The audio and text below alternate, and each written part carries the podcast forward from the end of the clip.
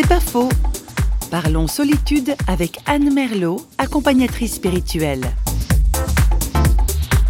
Moi, j'ai tellement souffert de la peur, de la solitude. Ça m'a fait rentrer dans toutes sortes de comportements qui m'ont beaucoup gâché la vie. Et, je crois que beaucoup de gens souffrent de ça.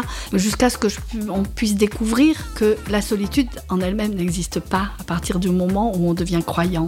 L'incroyant est celui qui se croit seul et qui essaye de vivre sans Dieu, et désespérément de vivre sans Dieu. y a un moment donné, il faut reconnaître qu'on ne peut pas vivre sans Dieu, il nous manque trop, mais il ne pourra nous rejoindre vraiment que quand on aura appris que la solitude en elle-même n'existe pas vraiment, puisque Dieu nous promet qu'il est là, il a toujours été là, il sera toujours là, que nous le sachions ou pas, que nous le reconnaissions ou pas, que nous le sentions ou pas.